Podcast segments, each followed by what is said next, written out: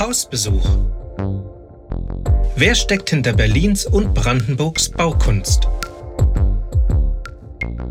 Vergessene Architekten und ihre Bauherren.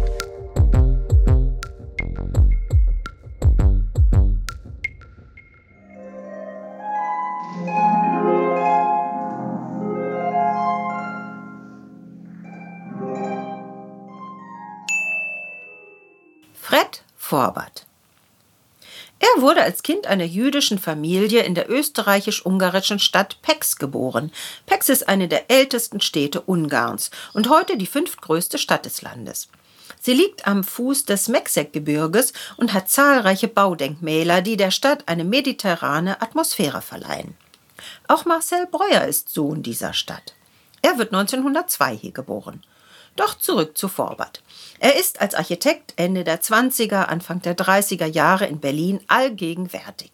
Er plant und baut mit Bruno und Max Taut, Otto Bartning, Walter Gropius, Hugo Hering, Hans Scharun und vielen anderen Architekten. Aber er ist, wie auch die jüdischen Kollegen Richard Neutra und dessen Freund Ernst L. Freud in Berlin vergessen. Obwohl Bauten wie die Ringsiedlung Siemensstadt, die Reichsforschungssiedlung Haselhorst oder das Mommsenstadion noch erhalten sind. Warum ist er vergessen? Fred Forbert kommt als Alfred Füchsel am 31. März 1897 zur Welt. Sein Vater Arnold ist Stadtverordneter, Vizepräsident der jüdischen Gemeinde und der Industrie- und Handelskammer sowie Weingroßhändler. Seine Mutter, Gisela, stammt aus der Familie Wertheimer. 1914 absolviert er das Abitur. Er beginnt ein Studium der Architektur- und Kunstgeschichte an der Technischen Hochschule in Budapest. Dort kommt er in Kontakt zu Toni von Hatwani, die erste Frau, die an der Universität studieren darf. Über den Bekanntenkreis von ihr lernt er Robert Davinson aus Florenz kennen, mit dem er in Briefkontakt tritt. Der wiederum hat enge Kontakte zu Wilhelm von Bode in Berlin. Dieser und seine Frau sind in der Berliner Gesellschaft gut vernetzt. Unter anderem sind Franz Liszt und Cosima Wagner Gäste im Haus von Bode, wie viele andere der Berliner Künstlerkreise.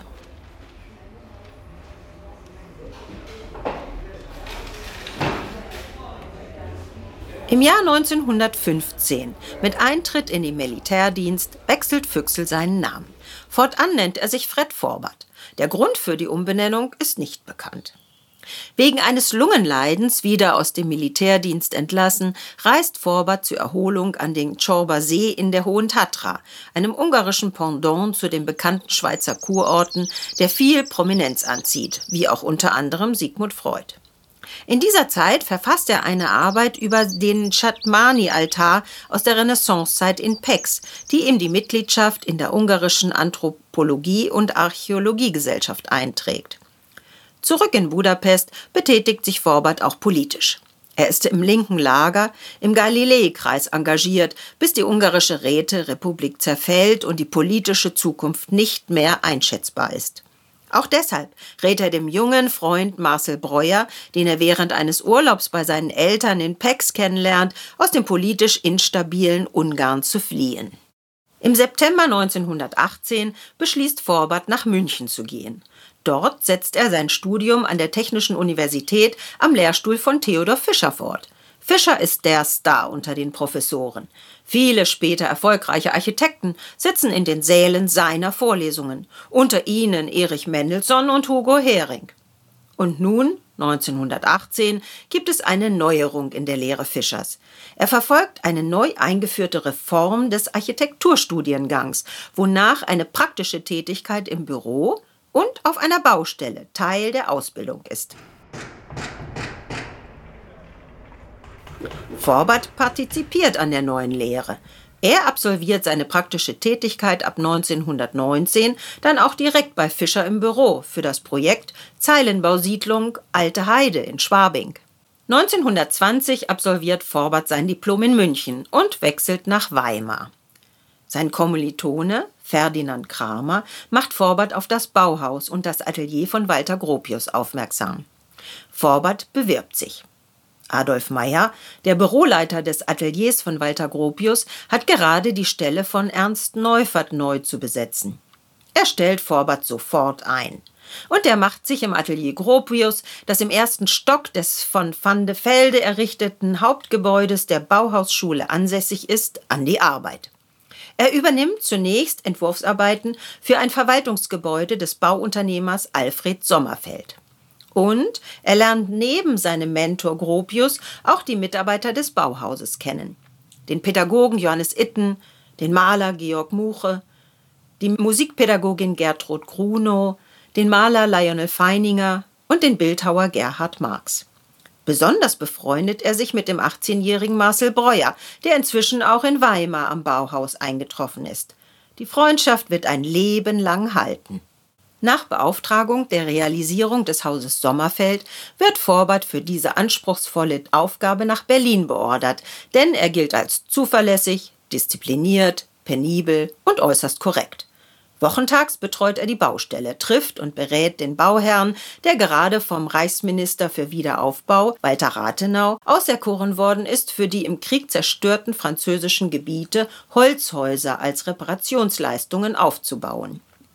Da Vorbart Französisch spricht, wird er zu Hilfe gerufen. Während des ersten Halbjahres 1921 fährt Vorbart deshalb nur noch selten nach Weimar. Stattdessen besucht ihn Adolf Meyer des Öfteren in Berlin, denn Meyer und seine Frau hatten ein Kind adoptiert und dessen Pate ist Vorbart. Zum Richtfest des Sommerfeldhauses, das später im Krieg zerstört wird, fährt Vorbart mit Gropius und Meyer nach Berlin. Sie besuchen Bruno Taut und treffen dort dessen Förderer, den einflussreichen Kunstkritiker Adolf Behne, sowie Theo van Dösberg, den Vertreter der holländischen De Mit nur 25 Jahren findet Forbert sich fortan mitten im Kreis der führenden Architekten der Zeit. Wieder in Weimar lernt er anlässlich eines Bauhausfestes im Frühjahr 1922 Hedwig Rücker kennen. Nun geht es Schlag auf Schlag. Am 1. Mai 1922 wird er bei der Bauhaus Siedlungsgesellschaft angestellt und schon im August heiratet er seine Freundin Hedwig, die 21-jährige Pussy, wie sie genannt wird. Pussy ist aus Weimar und tief verankert im gesellschaftlichen Leben der Stadt. Ihre Eltern pflegen ein offenes Haus in Weimar. Maler wie Feininger, Kandinsky und später Kokoschka gehen dort ein und aus. Für die Bauhaus-Siedlungsgesellschaft entwirft Vorbert eine Typenhaussiedlung mit über 100 Wohnungen im östlichen Teil der Stadt, am Horn. Als das erste Ausstellungsstück, mit dessen Entwurf der Maler Georg Muche überzeugt, während des kulturellen Ereignisses des Jahres 1923, der Bauhauswoche, eingeweiht wird, versammelt sich die Creme de la Creme der Architekten in Weimar. Unter ihnen ist auch der ehemalige Leiter der Bauhütte in Breslau und der neue Mitarbeiter des Bauhauses Emil Lange. Sie machen Vorbart mit Dr. Martin Wagner, dem Stadtbaurat von Schöneberg und ebenfalls Bauhüttenspezialist bekannt. Das bleibt nicht ohne Folge. Die Männer sind auf einer Wellenlänge. Mit Martin Wagner beginnt nun eine enge Zusammenarbeit. Sie wird viele Jahre andauern. Übrigens ist der Freund Marcel Breuer aus Vorberts Heimatstadt Pex nun auch in Weimar erfolgreich. Seine Möbel werden im Versuchshaus Hamhorn ausgestellt und finden enorme Aufmerksamkeit. Es folgt ein Bauauftrag für eine Villa auf dem Gellertberg in Budapest. Bauherr ist der Leiter der städtischen Brauerei, der seinerzeit beim Vater im Betrieb seine Ausbildung absolvierte. Weitere kleine Aufträge in Ungarn folgen. 1924 führt Forberts beruflicher Weg nach Griechenland. Als Folge des Blitzkrieges 1922 zwischen Griechenland und der Türkei, auch als Brand von Smyrna, dem heutigen Izmir bekannt, werden Bevölkerungsgruppen umgesiedelt. Für die zwangsversetzte griechische Bevölkerung lässt das Refugee Settlement Committee des Völkerbundes Barackendörfer an 80 Orten mit 100.000 Skelettbauhäusern in und um Thessaloniki errichten. Den Auftrag dazu erhält der Konzern von Alfred Sommerfeld und der übergibt 1924 die Bauaufsicht darüber an Fred Forbert.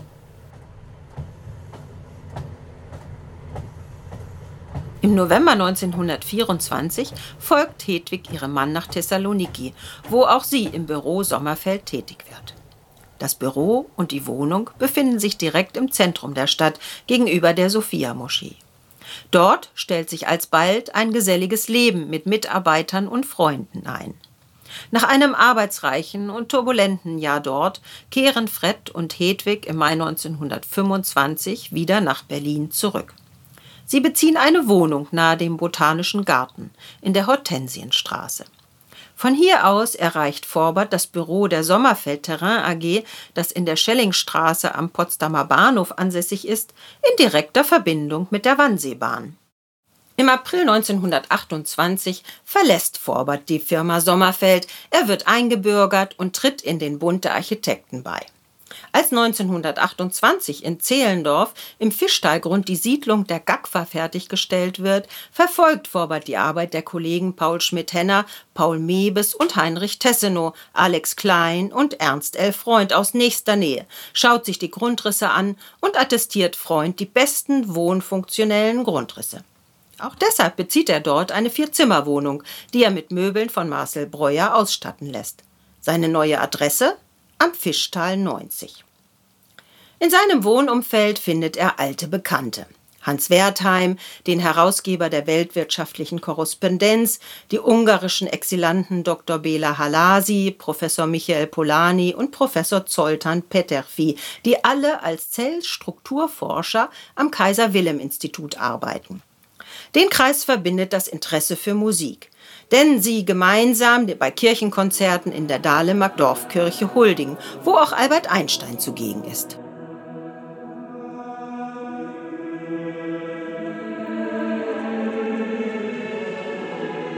Für die Deutsche Reitschule entwirft Forbert die Reitsporthalle auf dem Gelände des Gutes Düppel, wobei er auf seine Erfahrungen mit Holzkonstruktionen der Sommerfeld AG zurückgreifen kann. In der von Martin Wagner initiierten Reichsforschungssiedlung in Haselhorst projektiert Forbert 18 Wohnblöcke mit 1200 Wohnungen. 1931 findet in Berlin eine Bauausstellung statt. Vom 9. Mai bis 9. August werden auf dem Ausstellungsgelände am Kaiserdamm die Neuerungen im Bauen vorgestellt. Zu den Ausstellungsflächen gehören auch Flächen des Sportclubs Charlottenburg. Als Ersatz erhält der Verein den Neubau des Mommsenstadions, den Forbert entwirft. Anlässlich der Bauausstellung findet im Juni auch eine außerordentliche Versammlung des Internationalen Architektenbundes CIM statt, auf der der Frankfurter Stadtbaurat Ernst May im Plenarsaal des früheren preußischen Herrenhauses, dem heutigen Bundesrat, einen Vortrag über den Städtebau in der Sowjetunion hält. Forbert ist davon so angetan, dass er sich von May für dessen Projekte anwerben lässt und im Februar 1932 die Arbeit in der Sowjetunion antritt. Seine Frau begleitet ihn. Sie treffen am 5. Februar 1932 in Moskau ein. Das Paar bezieht eine Wohnung, die sie gemeinsam mit dem Ehepaar Wilhelm und Grete Schütte-Lihotzky teilen, Freunde von Ernst May. Wieder beginnt ein geselliges Leben in einem von viel Arbeit geprägten Alltag. Neben Planungen für die Stadt Magnitogorsk nahe Kasachstan steht die Stadtplanung der Kohlengrubenstadt Karaganda in Kasachstan und der 200.000 Einwohner großen Stadt Makevka nördlich von Mariupol gelegen im Vordergrund.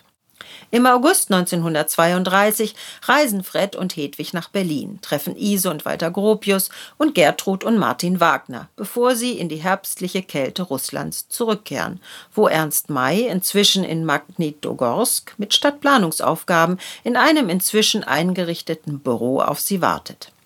Während dieser Zeit findet der Machtwechsel in Deutschland statt. Forbert erhält Arbeitsverbot und wird ausgebürgert. 1933 ist Forbert Mitorganisator des vierten CIM-Kongresses in Moskau und Mitunterzeichner des Protestbriefes, da der CIM sich letztendlich weigert, in Moskau zusammenzukommen. Marcel Breuer schlägt einen Kongress auf hoher See vor, auf einem Dampfer. Patrice II wird auf dem Weg von Marseille nach Athen geschickt, wo der Kongress letztendlich stattfindet. In Athen erreichen Forberts die Briefe Martin Wagners – Sommerfeld ist verschwunden, Bruno Taut auf dem Weg nach Tokio, Mendelssohn nach England geflohen, viele Kollegen sitzen auf den Koffern. Da eine Rückreise nach Berlin ab 1933 zu gefährlich erscheint, reist das Ehepaar Forbert aus Moskau über Odessa, Istanbul nach Athen, wo Forbert mit Wilhelm Dörpfeld einen archäologischen Forschungen im heutigen Weltkulturerbe Olympia zusammenarbeitet, bevor er mit seiner Frau über Russland nach Ungarn flieht, wo sie im Kreis der noch lebenden Eltern und der älteren Schwester empfangen werden. Hier erhalten sie einen neuen Pass, der sie vorerst schützt. Es folgt eine eher ruhige Zeit, in der Forbert in Pex für fünf Jahre als freier Architekt tätig ist. Als auch in Ungarn die Situation gefährlich wird, trennt sich das Paar kurzzeitig, Hedwig reist nach Frankreich, Fred macht sich auf den Weg ins Exil nach Schweden. Grund für dieses Ziel ist eine Einladung des Stadtplaners Uno Ahren. Diesen hatte er auf einem CIM-Treffen kennengelernt. Im Januar 1938 reist Forbert nach Mailand, um mit italienischen Architekten seinen Entwurf für eine Villa in Rapallo für einen Arzt aus seiner Heimatstadt Pex umzusetzen. Auf dem Fluchtweg nach Schweden quert er Berlin, sieht die Hakenkreuzflaggen und ist froh, 1938 die Fähre nach Trelleburg unbeschadet zu erreichen. Dort ist er bis 1942 als Stadtplaner tätig, bevor er sich am Stadtplanungsministerium einen Namen macht. In Stockholm erstellt er Masterpläne für schwedische Städte und ist Leiter des Instituts für Raumplanung. 1944 erhalten Vorberts die schwedische Staatsbürgerschaft.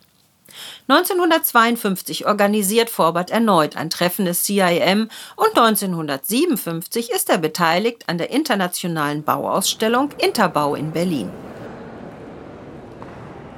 Zur Eröffnung der Ausstellung am 5. Juli 1957 treffen Fred und Hedwig Forbert überraschend auf den zurückgekehrten Adolf Sommerfeld, wie auch auf das Ehepaar Wagner, Gropius, Heuss und viele andere, die sich im Berlin der 20er Jahre kennenlernten und zusammen planten und projektierten.